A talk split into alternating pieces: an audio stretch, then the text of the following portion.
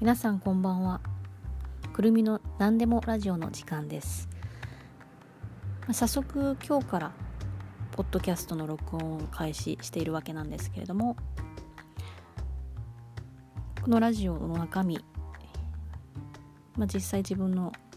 知り得る知識や経験これまでの経験ですとかを踏まえ、まあ、いろんなジャンルスポーツ、まあ、時には政治それからちょっとした生活の知恵などを、まあ、いろいろ、ま、実体験とか交えて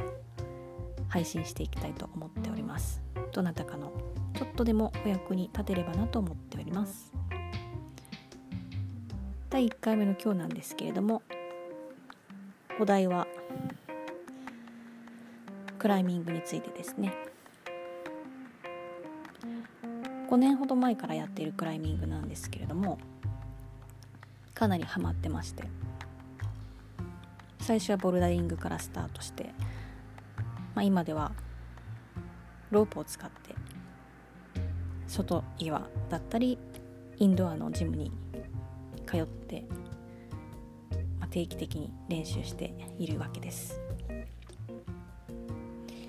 今日は特にそのクライミングの中でもまず一番、まあ、やらなくてはいけないことですね。指のケア特に集中して話したいと思います。まあ指は実際生活の中で使っているわけなんですが濃くしてしまうと知らず知らずのうちに、まあ、怪我につながったりようなことからひねったりするわけなんです。まこれを未然に防ぐためにも、えー、オーバーユースで、えー、まあ、すごい怪我につながらないようにするためにも日頃のケアというのが必要になってきます。特にクライミングの後から、まあ、次のクライミングまでの間まあ、大体は2日か3日ぐらい空けるんですが、まあ週まあ、週に1回ぐらいという頻度でなるべく行ってるんですけれどもクライミングを、まあ、その間にですね、えー、クライミング終わったらまずそれぞれの指、まあ、5本5本ありますのでよく使う指ほど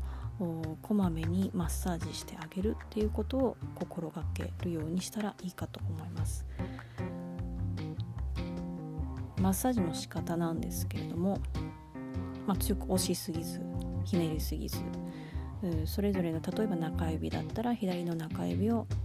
右の人差し指と親指の間でこうピンチでつまむような感じでソフトに、え、上からと下からと下から親指で下から上に押し上げる。人差し指で上から下に押し当てるような感じでソフトにちょっとずつちょっとずつこうもう中指の付け根から先端にかけてゆっくり、えー、つまんで押していく感じでマッサージしてあげる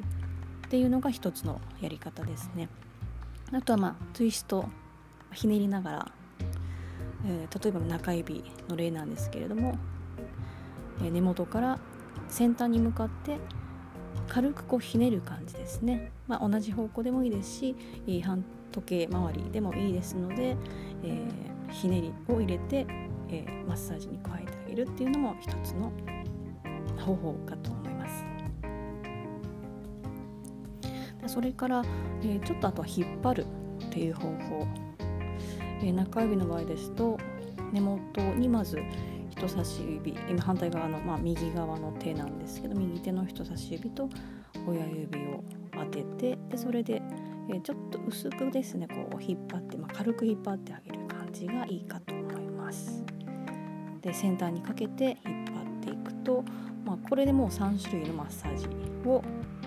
左手の中指にしたことになりますね。というふうに、えーまあ、各クライミングごと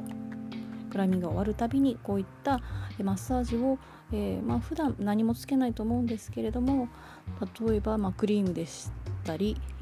他のマッサージ用のクリームも売ってるかと思うんですがハンドクリームでもいいのでそういったものを使って、えマッサージしてあげればいいのかなと思います。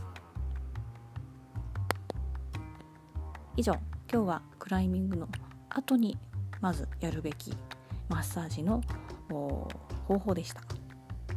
それではまた次回まで。